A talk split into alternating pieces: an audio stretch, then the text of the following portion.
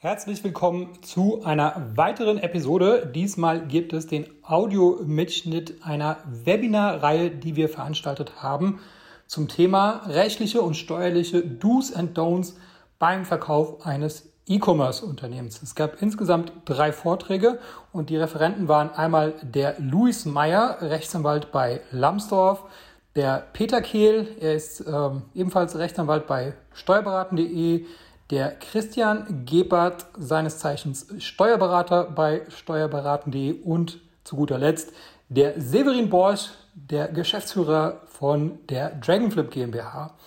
Genau, die Ansage, die ich jetzt mache, die wird bei allen drei die gleiche sein. Ja, wir haben jetzt das erste Webinar schon aufgezeichnet und dann äh, die nächsten Webinare werden folgen. Das bedeutet, wenn du das jetzt beim zweiten Mal dir anhörst, dann kannst du praktisch die erste Minute skippen. Viel Spaß bei den Aufzeichnungen. Ja, sehr gerne. Herzlichen Dank. Herzlichen Dank, lieber Timo. Äh, äh, Vorstellung.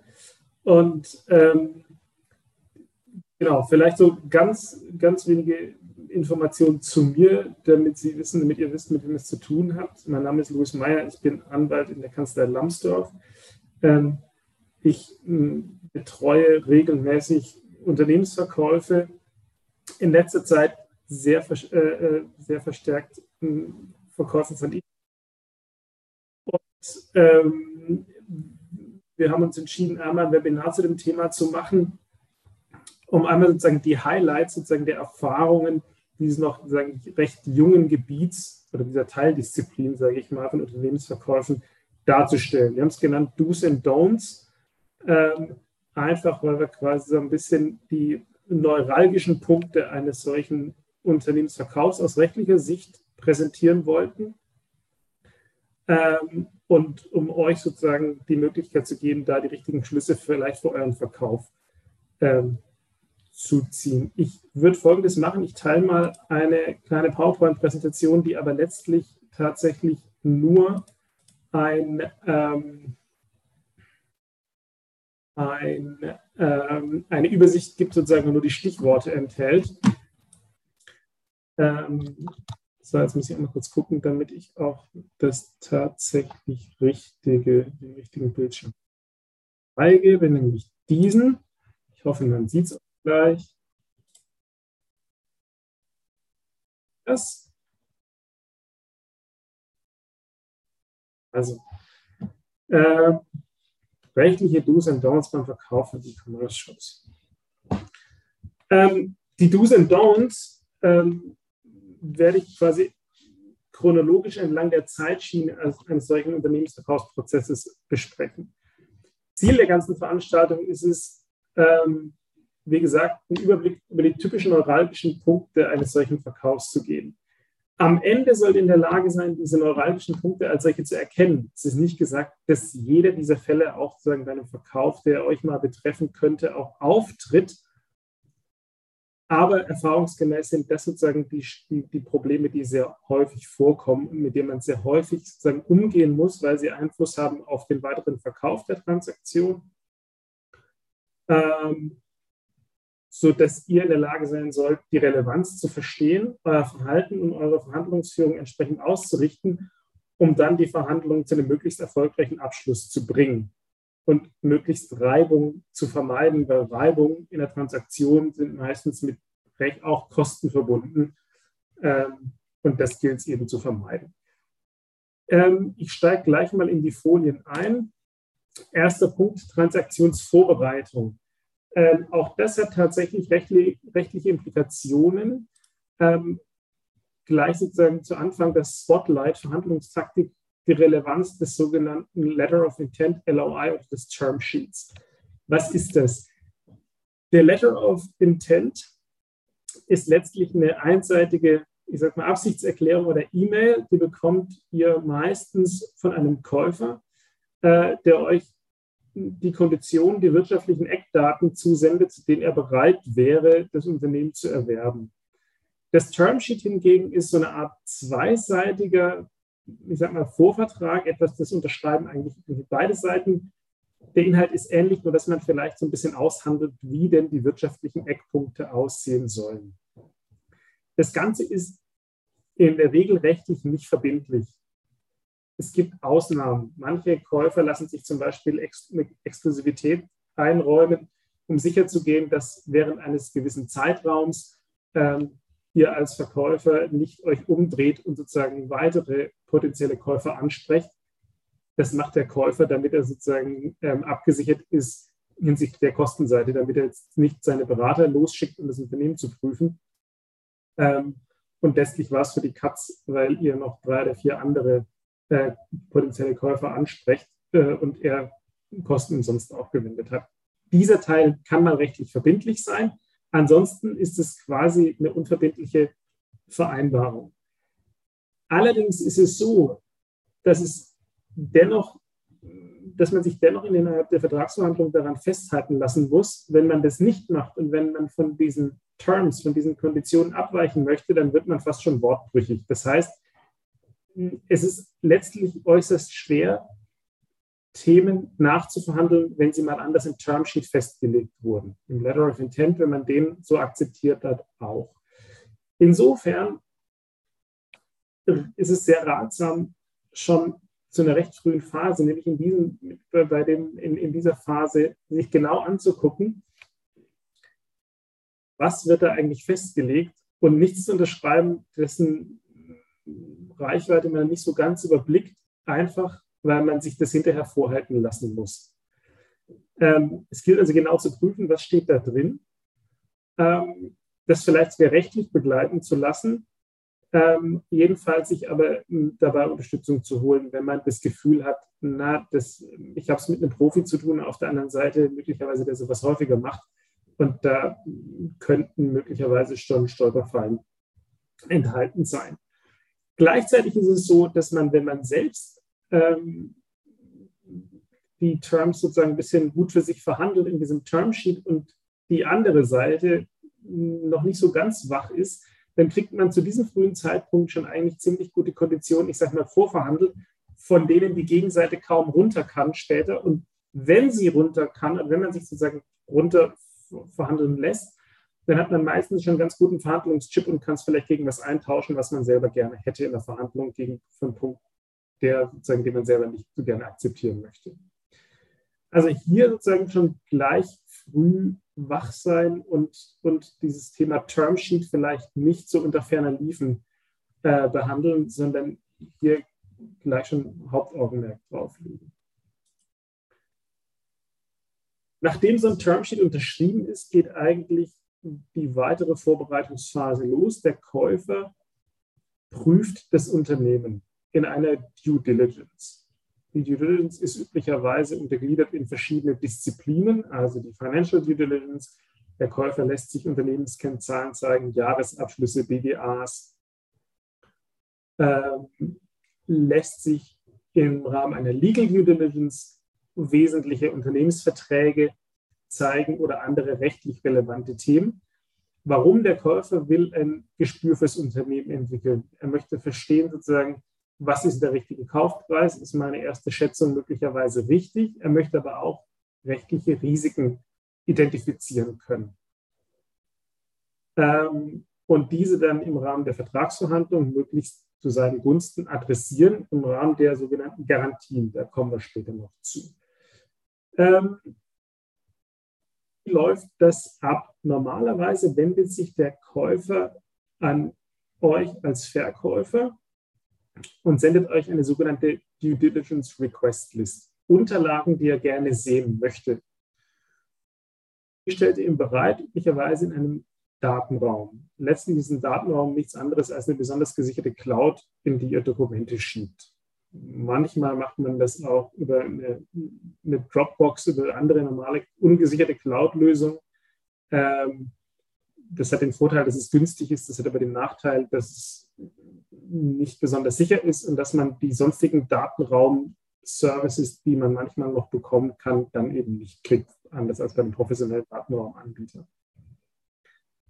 Ihr könnt äh, wenn ihr gut vorbereitet seid, eine, die das quasi schon antizipieren und einen Datenraum aufbereiten, selbst aufbereiten, auf, auf Grundlage sozusagen der typischen Fragen, ähm, die ein Käufer stellt, beziehungsweise wenn der Prozess begleitet ist von einem professionellen Anbieter oder Broker, dann kann es sein, dass die euch möglicherweise auch schon eine Due Diligence Request List zur Verfügung stellen oder quasi allgemein zur Verfügung stellen, um sozusagen so eine gewisse Infrastruktur zu bieten und vielleicht auch den Datenraum zur Verfügung stellen. Wir jedenfalls eine Empfehlung haben für euch. Ähm, diese Due Diligence Request List ist meistens gegliedert. Und meistens ist es so, dass darum gebeten wird, dass man, wenn man diesen Datenraum befüllt, dass man die Ordnerstruktur anlegt, entsprechend der Gliederungsliste dieser Diligence Request List. Warum ist es wichtig? Das klingt ehrlicherweise nach keiner schönen Aufgabe, ist es auch nicht. Raubt Kapazitäten und es ist meistens auch mühsam, diese Liste zusammenzutragen. Dennoch ist es so, dass die Berater des Käufers sich diese Diligence Request List vornehmen, die sich anhand dieser Request List den Datenraum ansehen und möglicherweise noch Dokumente nachfragen, die auf der Request List stehen, aber noch nicht hinterlegt sind. Je besser der Datenraum aufbereitet ist, desto einfacher ist es, ist die Prüfung des Datenraums. Ähm, warum sollte euch das interessieren? Das interessiert euch deshalb, weil der Datenraum häufig, der Inhalt des Datenraums häufig als Offenlegung für bestimmte Garantieerklärungen gilt. Heißt, die Themen, die im Datenraum sauber offengelegt sind und nachvollziehbar offengelegt sind für einen Käufer, die muss er als, die kann er als bekannt voraussetzen, egal ob er es jetzt tatsächlich sich angeguckt hat oder nicht, oder ob seine Berater sich das tatsächlich angesehen haben oder nicht. Ähm, es wird als bekannt vorausgesetzt und dafür haftet man später nicht im Rahmen der Garantien. Jedenfalls lässt sich das gut verhandeln. Das funktioniert aber nur dann, wenn die Berater des Käufers ihm sagen, der Datenraum war sauber, ich hatte eine gute Übersicht und ich habe alles verstanden, äh, ähm, was mir da gezeigt wurde und das war auch sauber aufbereitet. Das bedeutet zum einen innerhalb der Due Diligence nicht wahllos Themen in diesen Datenraum schieben, keinen Data Dump produzieren, denn ansonsten lassen sich häufig ähm, Käufer, potenzielle Käufer von ihren Beratern dahingehend leiten, dass sie sagen, wir akzeptieren den Inhalt des Datenraums nicht als Offenlegung. Das war so unübersichtlich, dass wir das letztlich nicht prüfen konnten oder das war so unstrukturiert. Gleichzeitig ist das, ein, äh, ist das sozusagen der Zeitpunkt jetzt, um auch kritische Sachen offen zu legen. Also wenn man kritische Themen kennt, dann ist jetzt ein guter Zeitpunkt, die Sachen im Datenraum zu präsentieren und möglichst offen zu legen. Warum? Weil man dadurch eine potenzielle Haftung vermeidet hinterher. Und es ist oftmals ein Irrtum zu glauben, wenn man kritische Themen einfach zurückhält, dann läuft sozusagen, nimmt es der Unternehmensverkauf seinen Gang und man kriegt das Unternehmen verkauft, ohne dass dieses kritische Thema jemals an irgendeiner Stelle zur Sprache gekommen ist oder ohne dass man ein Risiko für solche kritischen Themen. Ähm, das führt mich gleich zum nächsten Punkt richtiger Zeitpunkt zum Flecken kritischer Themen. Was sind kritische Themen üblicherweise bei den E-Commerce-Shops? Zum Beispiel Accountsperren in der Vergangenheit, bedrohende Accountsperren, Verstöße gegen Richtlinien von Amazon, zum Beispiel durch Fake Reviews. Oder andere, andere Themen, von denen man weiß, dass sie dem Käufer bereits wichtig sind, bei denen man aber eigentlich nicht so richtig kooperieren möchten. Zum Beispiel Käufer haben oft das Bedürfnis, dass der Verkäufer jedenfalls die Geschäftsführer, also ihr, meistens noch mitarbeitet im Unternehmen. Jedenfalls für eine Übergangszeit, aber die kann durchaus mal ein bis anderthalb Jahre betragen. Als Käufer, als Verkäufer hat man häufiger mal den, den Wunsch, eigentlich relativ zügig das Unternehmen zu verlassen und dann was Neues zu machen. Wenn das so ist und es hier quasi offensichtlich ein Mismatch gibt, dann ist es gut, solche Themen frühzeitig zu flaggen, einfach um den Verkaufsprozess nicht länger hinziehen zu lassen, um relativ spät im Prozess zu merken, man findet nicht zusammen. Ähm, das ist vielleicht auch schon ein ganz wichtiger Punkt, sozusagen, je länger der Prozess läuft, und je mehr Kosten aufgelaufen sind auf Seiten beider Parteien, wenn man es nicht gerade sozusagen mit einem, also jedenfalls wenn man es mit einem professionellen Körper zu tun hat, dann ist der Abschlussdruck und der Druck, möglicherweise Kompromisse einzugehen oder einen schlechten Deal abzuschließen, auf Seiten des Verkäufers höher als auf Seiten des Käufers. Insofern ist es sozusagen ein ganz wesentlicher Punkt auf Seiten des Käufers wichtig, frühzeitig Themen zu identifizieren und dann sagt, das ist ein Dealbreaker, das mache ich nicht. Denn je weiter, je weiter die Verhandlung fortschreitet, desto eher nimmt man einen schlechten Deal, einfach weil man schon so viele Kosten ähm, generiert hat. Also auch hier gilt, kritische Themen jedenfalls raisen. Man muss natürlich sozusagen nicht schlecht darstellen oder sich so darstellen äh, oder die Themen in negatives Licht rücken, sodass man quasi den Kaufpreis gedrückt bekommt. Aber jedenfalls sollte man Themen offen ansprechen. Ein weiterer Punkt, der manchmal, äh, den es manchmal gibt, sind kritische Assets. Wir hatten es auch schon, dass es zum Beispiel m, hm, Grundstücke gibt, die möglicherweise gar noch vom Käufer gehalten werden, Lagerhallen, ähm, die vielleicht nicht mehr im besten Zustand sind und ähm, woraus dann hinterher sozusagen Haftungsrisiken entstehen könnten. Vielleicht will der Käufer auch das Grundstück gar nicht haben ähm, und man muss sich frühzeitig entscheiden, ja, was macht man eigentlich mit solchen Themen? Das sollte man, also kritische Themen sollte man idealerweise nicht erst vor Vertragsunterschrift lösen, sondern relativ früh. Ähm, dazu. Jetzt kommen wir zum zweiten Punkt, das ist die passende Transaktionsstruktur. Es spielt natürlich noch sozusagen in die Transaktionsvorbereitung mit rein. Welche, welche Struktur wählt man denn typischerweise, um sein Unternehmen zu verkaufen? Vielleicht haben das einige schon gehört, der Share Deal versus der Asset Deal. Der Share Deal beschreibt Folgendes. Das Unternehmen, der Shop wird quasi nicht von euch persönlich betrieben, sondern von einer UG oder einer GmbH. Und im Rahmen des Share Deals, des Unternehmensverkaufs, wird das gesamte Unternehmen verkauft, beziehungsweise die gesamte Gesellschaft die GmbH oder die UG. Und der Erwerber erwirbt nicht nur sozusagen die einzelnen Wirtschaftsgüter, die einzelnen Assets, sondern die gesamte Gesellschaft. Ihr verkauft eure GmbH-Anteile oder eure UG-Anteile an den Käufer. Asset Deal werden eben die einzelnen Assets, die einzelnen Wirtschaftsgüter übertragen, egal ob ihr die jetzt nun persönlich haltet oder vielleicht auch in einer GmbH oder einer UG. Es werden die einzelnen Wirtschaftsgüter übertragen, die euer E-Commerce-Unternehmen letztlich ausmachen. Also es wird der Account übertragen, es werden alle Markenrechte übertragen, es werden die einzelnen Lagerbestände übertragen und, soweit der Käufer die fortführen möchte, müssten auch alle Vertragsbeziehungen mit euren Lieferanten, mit euren Arbeitnehmern, mit sonstigen Vertragspartnern, die ihr habt, vielleicht mit dem Vermieter, übertragen werden. Wie gesagt, sofern der Käufer die fortführen möchte. Das ist der wesentliche Unterschied. Das Ganze hat zwei Hauptaspekte. Der eine ist ein steuerlicher Punkt und da werdet ihr bestimmt noch in einem der nächsten Webinare ausführlich äh, äh, darauf eingehen. Ich reiße es nur mal kurz an. Es hat eine bestimmte Relevanz für die Ermittlung des Kaufpreises. Üblicherweise ist der Verkauf eines Unternehmens, also eines, einer gesamten Gesellschaft, von GmbH-Anteilen oder UG-Anteilen steuerlich begünstigt. Das gilt umso mehr, als wenn ihr dieses, diesen, diese, ich nenne sie mal Betriebs GmbH, nicht in eurem Privatvermögen haftet, sondern ihr habt vielleicht noch eine Holding-UG dazwischen geschaltet, die dann den Kaufpreis vereinnahmt. Es ist dann steuerlich sehr günstig, wenn man dieses Geld aus dem Verkauf jetzt nicht für private Zwecke nutzt, sondern vielleicht reinvestieren möchte und das Geld in dieser Holding zwischenpackt. Dann hat man, glaube ich, eine Effektivbesteuerung von 1% ungefähr. Ähm, das heißt, der Share Deal ist meistens für den Verkäufer deutlich attraktiver als der Asset Deal.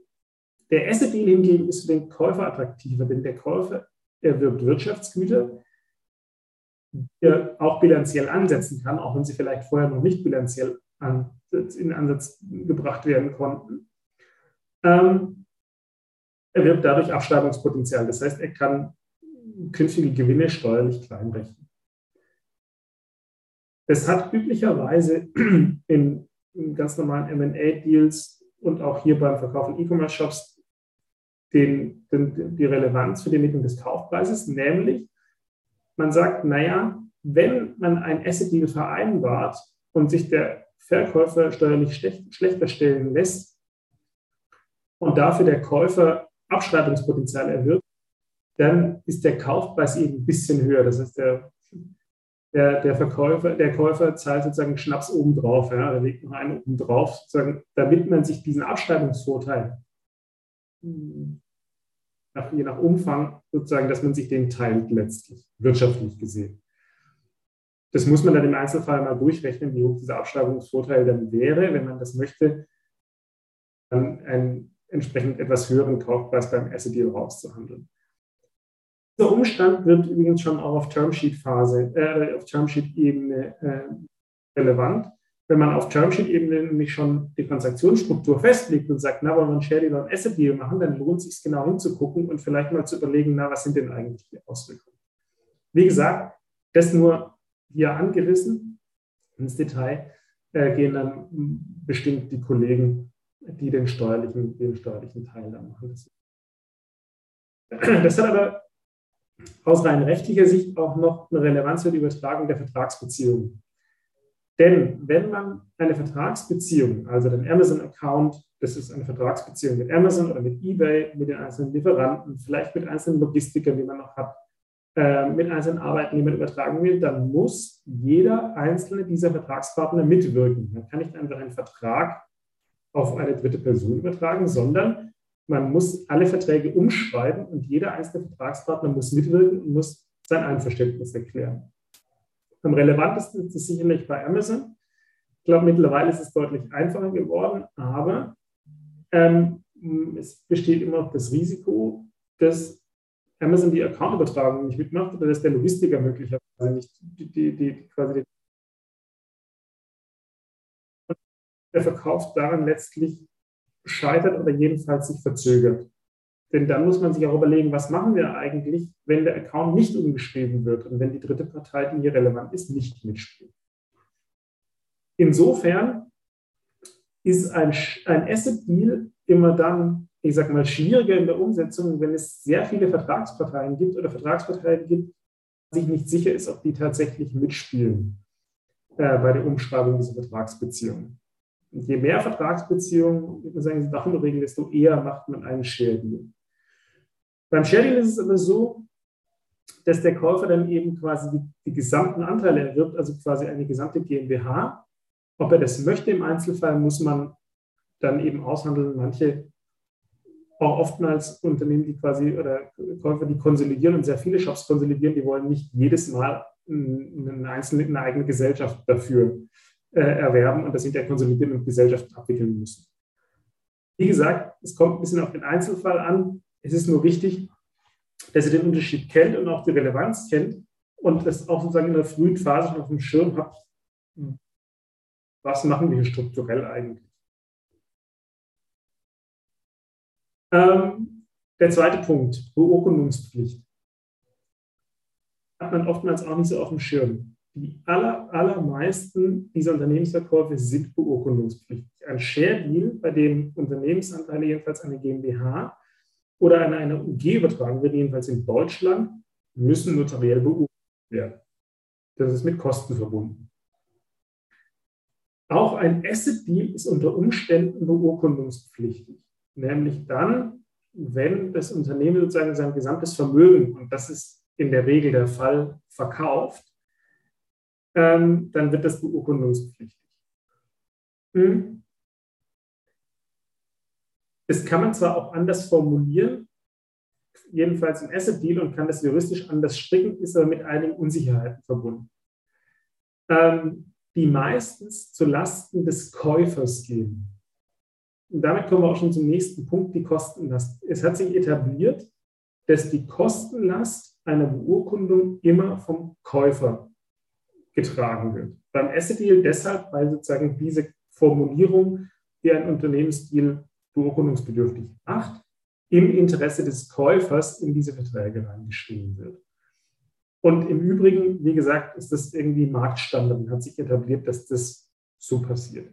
Manche Käufer versuchen das trotzdem auf die Verkäufer mit abzuwälzen, sagen, komm, wir machen 50-50 oder sowas. Darauf kann man sich einlassen, das ist letztlich ein wirtschaftlicher Punkt. Ähm, man kann aber meistens ganz gut argumentieren und sagen, nee, das ist halt üblich, dass das eigentlich der, der Käufer trägt. Jetzt steht noch Beurkundung von Kaufvertrag und von Nebenvereinbarungen. Was ist mit Nebenvereinbarungen gemeint? Häufig wird im Rahmen eines Unternehmensverkaufs nicht nur vereinbart, dass der, das Unternehmen verkauft wird, sondern es werden Geschäftsführerdienstverträge angepasst oder andere Themen, sozusagen, die die Weiterbeschäftigung der Käufer äh, ähm, betreffen.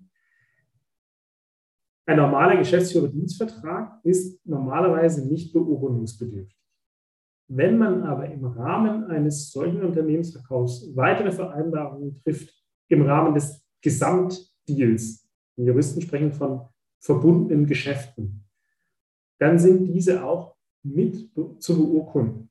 Wenn man diese kleinen, kleinen Nebenvereinbarungen nicht beurkundet, dann ist der gesamte Deal, also auch der Unternehmensvertrag, nichtig und das muss man wissen der Lackmustest, also die Frage, die man sich stellen muss, äh, ob das jetzt ein, ein, ein Nebenvereinbarung ist, die zu beurkunden ist, ein sogenanntes beurkundungsbedürftiges Geschäft ist, würde einer von beiden Parteien einen Rückzieher machen, wenn dieser Vertrag nicht geschlossen ist. Ist das so wichtig, dass eine von beiden Parteien das als Teil des Gesamtdeals ansieht? Wenn die Antwort darauf Ja ist, dann muss es mitbeurkundet werden.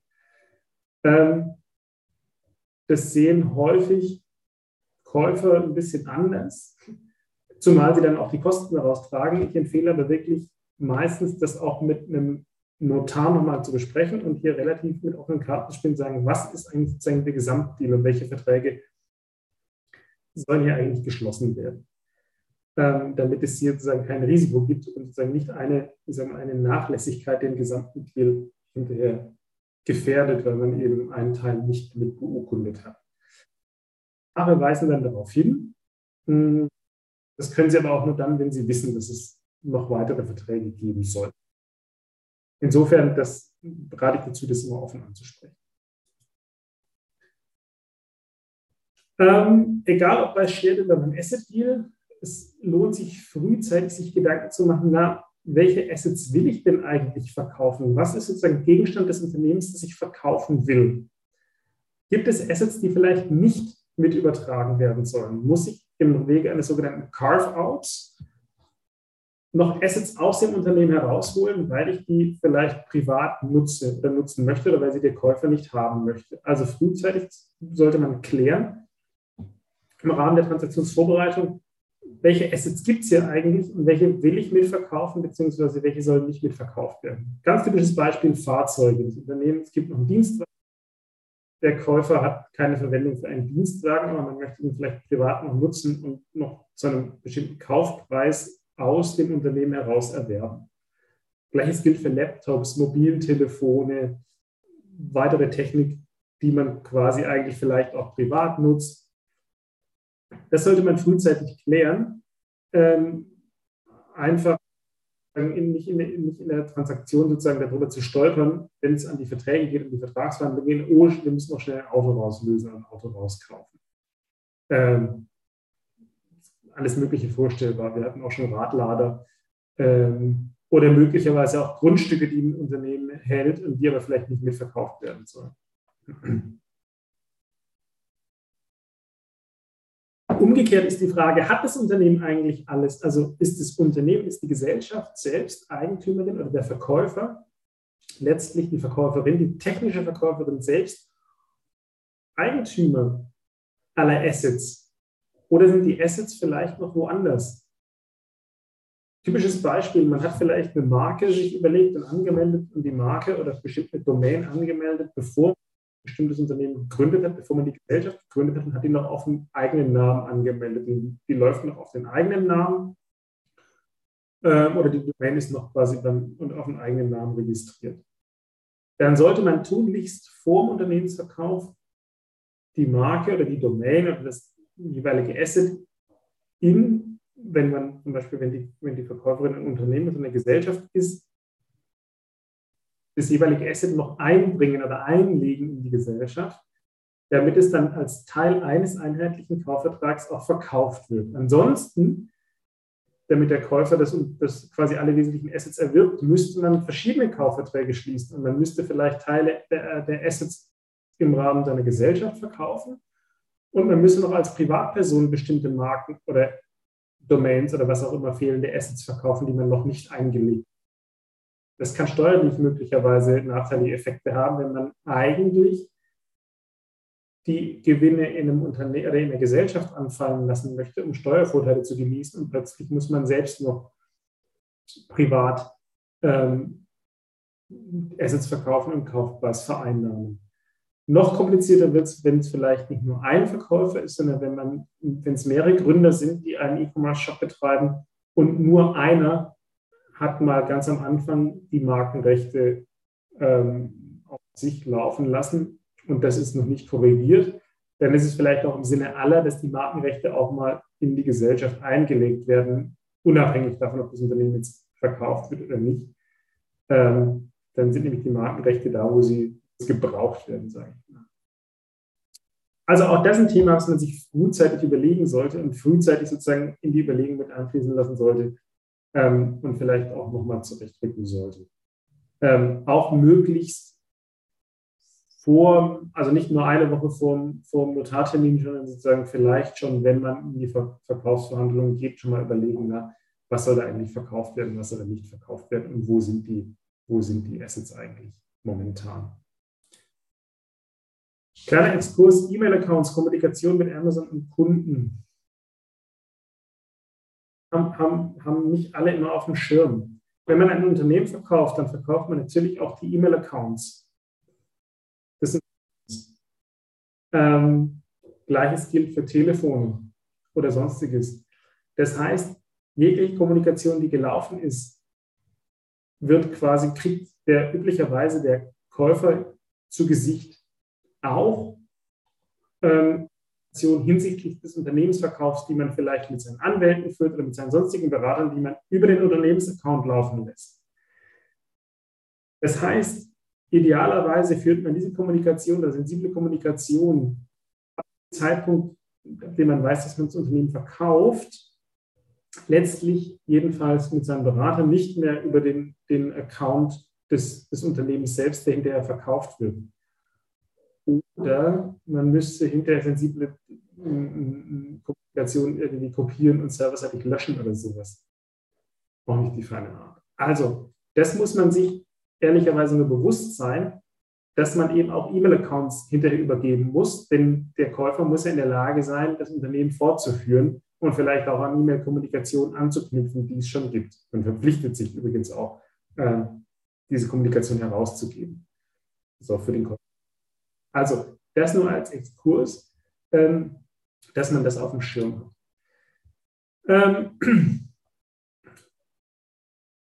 wir kommen weiter zum, zu einem wesentlichen Punkt Kaufpreis versus äh, Kaufpreis. Vereinbart einen Fixpreis oder vereinbart einen, einen variablen Kaufpreis, einen sogenannten Earnout. Käufer, um es zu beobachten, vereinbaren sehr gerne Earnouts. Warum? Weil sie sagen, naja, ich möchte am Anfang überhaupt gar nicht so viel Geld aufwenden für Berater, um mir das Unternehmen genau anzugucken und in die Kaufpreisbildung, sozusagen über den Kaufpreis ein genaues Bild zu machen und möglichst genauen Kaufpreis zu treffen. Ich schaue mal, Pi mal Daumen und aufgrund dieser eingeschränkten Due vereinbare ich einfach einen variablen Kaufpreis und sage, naja, wenn sich das Unternehmen gut entwickelt, dann kriegen die Käufer eben noch ein Earnout on top. Ähm, Gleichzeitig schaffe ich so Bindung des Verkäufers. Das heißt, wenn ich möchte, dass der Verkäufer noch weiterarbeitet für mich und der Käufer ist vielleicht, Verkäufer ist gar nicht so motiviert, weil er den Kaufpreis schon vereinnahmt hat, dann ist der, der Earnout, ich sage mal bildlich gesprochen, die Möhre vor der Nase, die man versucht noch zu, noch zu erzielen.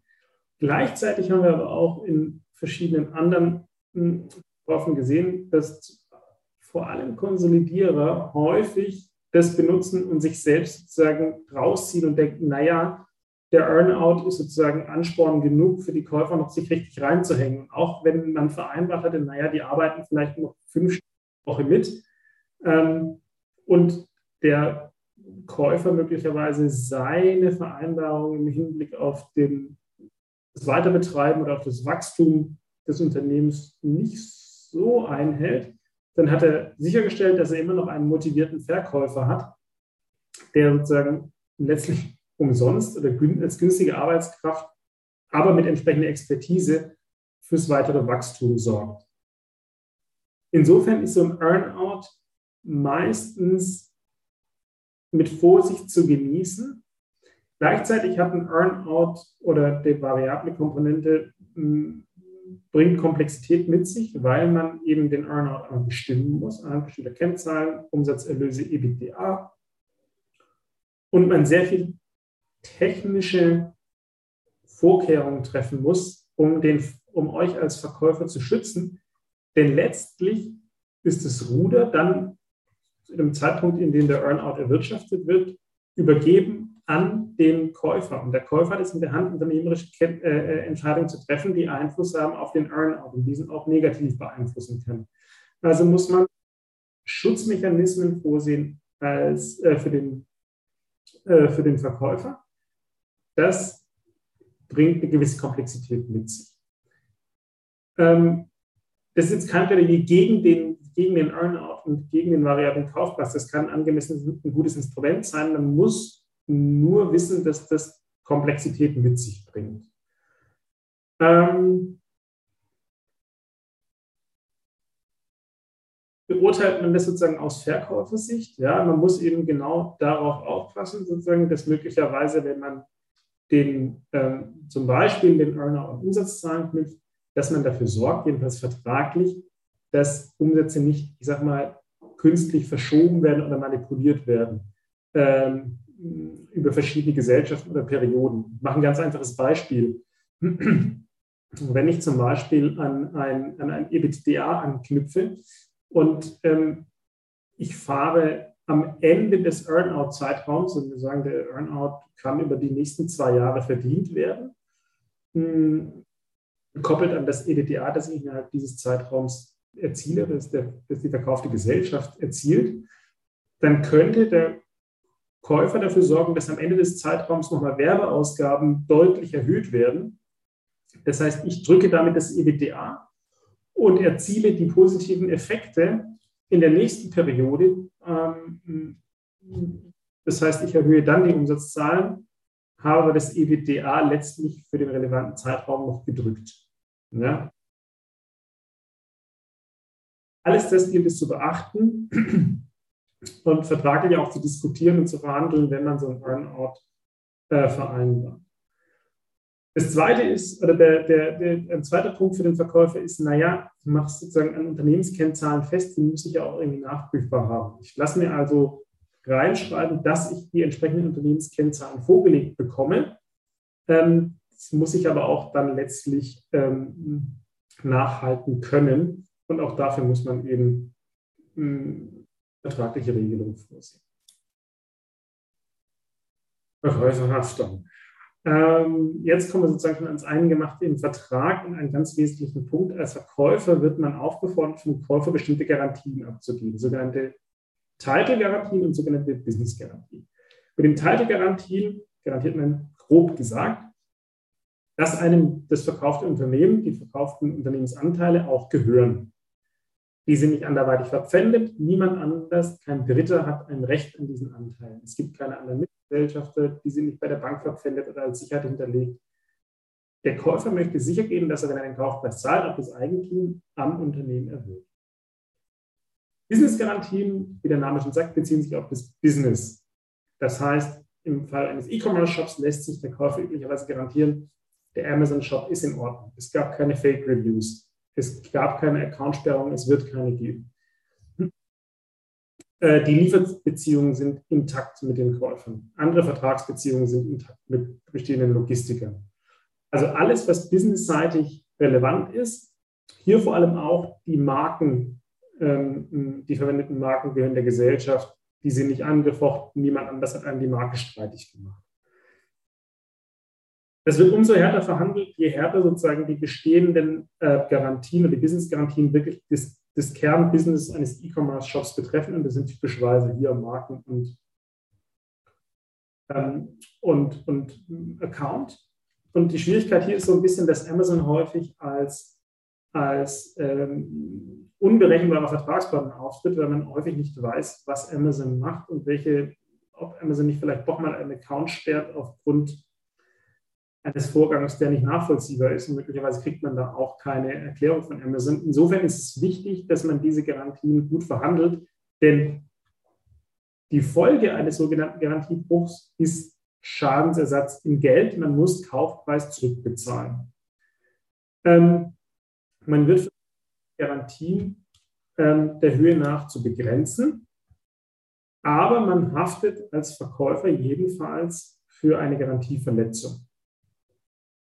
Manche Käufer möchten auch, dass Verkäufer, selbst wenn der Verkauf durch eine GmbH oder eine UG erfolgt, mit dem Privatvermögen haften. Das ist natürlich äußerst riskant, denn im Privatvermögen muss man den Kaufpreis vielleicht versteuern und benutzt ihn vielleicht auch für private Zwecke, was, ähm, was schwerwiegende Konsequenzen haben kann. Der Verkäufer, der Käufer will so sicher gehen, dass, sie, dass die Garantieerklärungen richtig sind, sozusagen, weil immer das Damoklesschwert der Heftung, der privaten Haftung über allem steht. Ähm, was sind Lösungsmöglichkeiten, hm, damit vielleicht eine private Haftung vermieden werden kann? Der Käufer sagt häufig, gut, ich zahle den Kaufpreis nicht sofort voll, sondern ich behalte einen Teil des Kaufpreises zurück oder der Kaufpreis wird auf andere Weise besichert.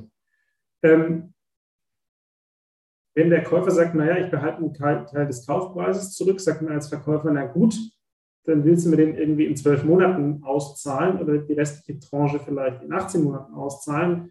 Hm, wer garantiert mir denn, dass du das Geld dann noch hast, lieber Käufer? Also vereinbart man häufig äh, Bezahlung auf so eine Art Zwischenkonto, auf das entweder nur beide gemeinsam Zugriff haben, Käufer und Verkäufer, oder auf das ein Notar Zugriff hat ähm, ein sogenanntes Treuhandkonto.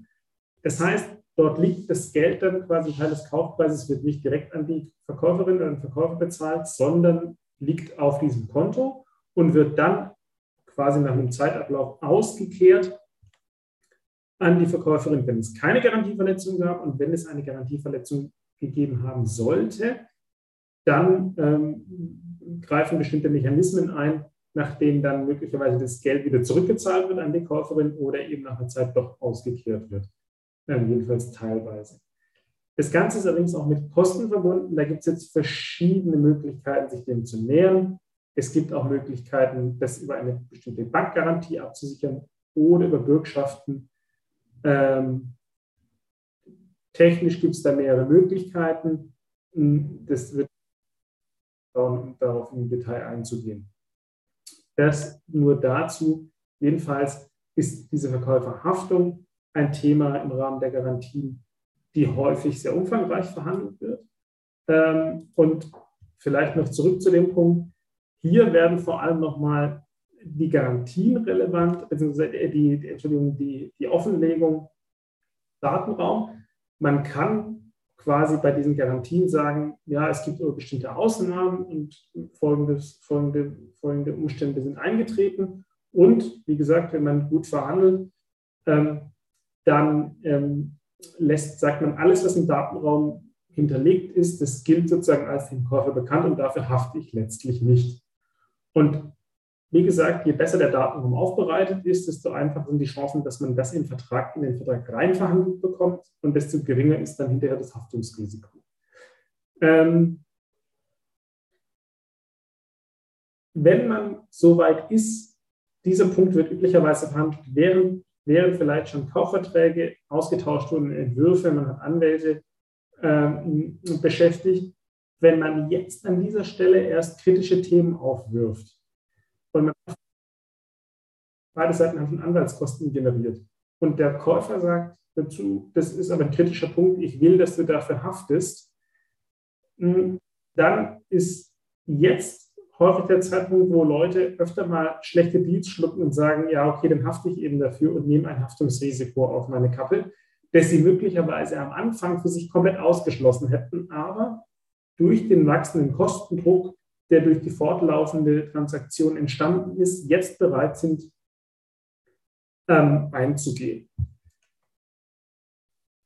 Das waren vielleicht sozusagen die ganz wesentlichen Punkte, die quasi in jeder Transaktion vorkommen und mit denen man sich immer auseinandersetzen muss. Vielleicht nochmal jetzt zum Schluss. Wir nähern uns Fragen stellen können zum Wrap-up.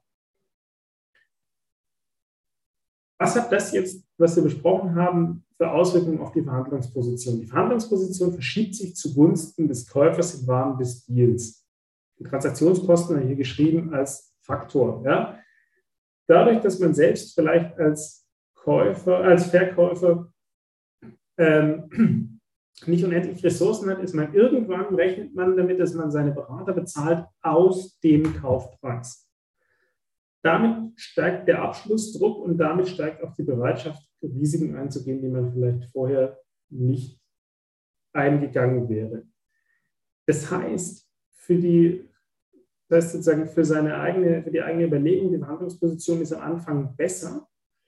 Ähm, da was ist sozusagen, wie definiert man die Verhandlungsposition? Die Verhandlungsposition ist so stark wie die, wie die beste Fallback-Option, die man hat. Und wenn die Fallback-Option ist, ja, dann mache ich es halt nicht, dann nehme ich Abstand von der Transaktion, ähm, dann fällt das am Anfang noch sehr leicht und dann hat man eine sehr starke Verhandlungsposition, mit der man auch mal dem Käufer sagen kann, ja, dazu, äh, so läuft es nicht, unter den Bedingungen mache ich es nicht.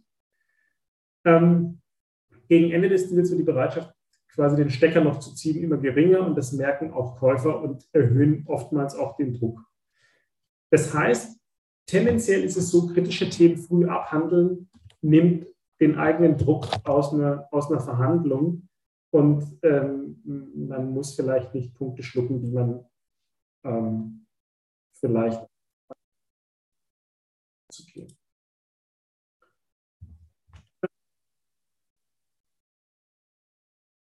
das führt sozusagen zum nächsten Punkt über. Also gute Planung im Voraus und Transparenz im Prozess. Je besser man plant, ähm, je transparenter den Prozess man gestaltet, ähm, desto früher kann man Entscheidungen treffen oder vielleicht auch unangenehme Entscheidungen treffen, weil dann fällt es noch leichter. Eine gute Planung, eine gute Durchführung sorgt für einen reibungslosen Ablauf. Man, macht, man, man spart sich vielleicht ein paar Schleifen mit seinen Beratern man spart sich vielleicht auch ein paar Verhandlungsschleifen. Das, kostet, das, das spart Nerven und auch Geld. Und man kriegt auch eine Transaktion zu einem guten Abschluss. Man muss auch sagen, das kostet natürlich Ressourcen. Ja? Wenn, man, wenn, man, wenn sich Verhandlungen über Monate hinziehen, dann ähm, hat man vielleicht entsprechende Ressourcen nicht für den Betrieb eigentlich seines Online-Shops. Und ähm, es ist zwar am Anfang vielleicht mühsam und die allgemeine Aufschieberitis kennt man ja immer von sich selber, dass man sagt, ja, das machen wir dann, wenn es relevant wird im Prozess. Ähm, ich plädiere aber dafür, möglichst früh solche Themen anzugehen. Wie gesagt, man muss natürlich auch immer sozusagen auf der anderen Seite noch äh, die Effizienz im Auge behalten. Ihr habt ja alle auch noch einen, E-Commerce-Shop, den ihr betreiben müsst und könnt euch jetzt nicht voll auf diese Verhandlungen konzentrieren ähm, äh, und auf die Bestimmung des Datenraums da muss man eine gute Balance finden. Ähm, so, jetzt haben wir, glaube ich, jetzt habe ich eine halbe Minute überzogen. Das ist noch Information zu, äh, zu Lambsdorff. Ähm,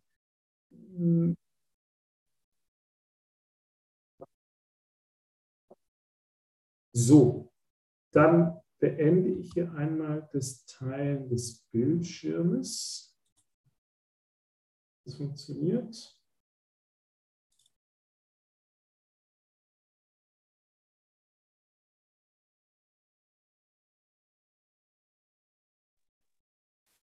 Genau, Luis, es sind jetzt äh, zwei Fragen, wurden im Chat gestellt. Wenn du die siehst, dann lese ich die dir gerne mal vor. Ansonsten, während Sehr ich gerne. das mache, genau, können die anderen auch schon mal jetzt über, über Fragen nachdenken. Ähm, ihr könnt auch die Hand heben, soweit ich weiß. Ja, dann kann ich euch auch ins, ins Panel hinzufügen. Dann könnt ihr die Frage auch live stellen oder ihr stellt die Frage einfach schriftlich. Aber die erste Frage ähm, ach so, die Q&A, die werden wir jetzt nicht veröffentlichen. Ja? Das heißt also, wir, die Aufzeichnung bis jetzt, die, die schicken wir dann allen Leuten, die, die sich dafür interessieren, aber Q&A, ähm, das werden jetzt nur die Leute mitbekommen, die jetzt, die jetzt aktuell dabei sind. Also Frage Nummer eins ist vom Moritz Janker. Könnt ihr kurz darauf eingehen, inwieweit die Käufer einen Share-Deal einpreisen, vor allem wenn es wenig Abschreibungspotenzial gäbe, wenn man doch den Asset-Deal machen würde? Das ist tatsächlich schwer zu sagen, weil wie gesagt, eigentlich guckt man sich das steuerliche Abschreibungspotenzial an und wenn, es da kaum was gibt, dann ist das eigentlich keine relevante Größe. Dann wird man sich eher angucken, ähm, wie viel Assets muss ich eigentlich übertragen und wie komplex oder wie kompliziert wird das eigentlich. Dann wird aber wahrscheinlich der, der Kostenvorteil oder die, die, die Kostenunterscheidung keine große Rolle spielen, würde ich mal annehmen. Ja, also ich kann vielleicht noch hinzufügen, dass halt ähm, äh, ein, ein Share-Deal halt, dass halt die Due Diligence da halt einfach sehr aufwendig ist und, und, teuer und so. Das heißt, wenn es jetzt ein kleiner Deal ist, dann steht es vielleicht nicht im Verhältnis zu, ähm, zu dem hohen Aufwand. Da kann man noch ergänzen, natürlich machen wir, also wir, wir machen auch mal eine Due Diligence für ein Share-Deal. Ähm, das ist tatsächlich so, ähm, wenn man einen, ähm, wenn man einen Share-Deal hat und der Käufer möchte sicherstellen, dass er die Anteile auch erwirbt, dann wird er häufig auch sozusagen seine Anwälte darauf ansetzen, aber die Anwälte gucken dann natürlich darauf und sagen, wo waren denn die Geschäftsanteile schon überall? Wurden die Geschäftsanteile vielleicht nach Gründung des Unternehmens auch schon übertragen? Und wenn es mehrere Übertragungen gab, vielleicht weil Gründer ausgeschieden sind, hm, oder weil man eine Vorratsgesellschaft gekauft hat, oder weil man vielleicht schon bestehenden Shop von jemand anderem erworben hat, den fortgeführt hat und den jetzt verkauft, dann wird die Due auch aufwendiger. Wenn es aber so ist, dass man quasi ein Unternehmen quasi gegründet hat, allein, zu zweit, zu dritt, und es keinen Wechsel im Gesellschaftsbestand gab, dann ist es, glaube ich, für Anwälte in der Regel kein großer Aufwand, einmal zu nachzuvollziehen, okay, was sind die Gründungsdokumente und wer steht da in der Gesellschaft, da bist du jetzt drin. Okay, tick the box. Also es kann sein, dass das auf, aufwendig wird oder aufwendiger wird ist aber eher eine kostenseitige Frage, häufig auch des, beim, beim Käufer. Also je nachdem. Ja gut, da waren wir nächste Woche mal was, was, was der Steuerberater mhm. dazu sagt, was, was, ob, ob da jetzt das Finanzamt vielleicht auch noch irgendwelche latenten Risiken sieht und die man dann auch noch beurteilen muss. Ähm, das, das kann natürlich auch noch ein Thema sein. Das stimmt natürlich, wobei als, als Erwerber eines Unternehmens, wenn man es denn fortführt, haftet man unter, unter, unter Umständen auch für die Steuerrisiken. Also auch wenn man die Assets, wenn man nur die Assets kauft, kann es auch sein, dass man für, für Steuerverbindlichkeiten haftet. Aber das ist wirklich sozusagen eine Frage, die man sich dann im Einzelfall angucken muss, ähm, weil man jetzt quasi pauschal nicht sagen kann, ja, verkauft ihr eigentlich alle Assets oder wie funktioniert das eigentlich? Also, aber du hast recht, ähm, es, gibt, es gibt sozusagen verschiedene, äh, verschiedene ähm, Gesichtspunkte. Genau, dann ist jetzt die zweite Frage ebenfalls von Moritz Janker. Und zwar könnt ihr Zahlen nennen, wie viel Prozent der Deals noch scheitern in der Due Diligence? Da sind meine Zahlen vielleicht nicht repräsentativ, weil ich nicht immer weiß, ob ich sozusagen schon in der Diligence quasi eingeschaltet war.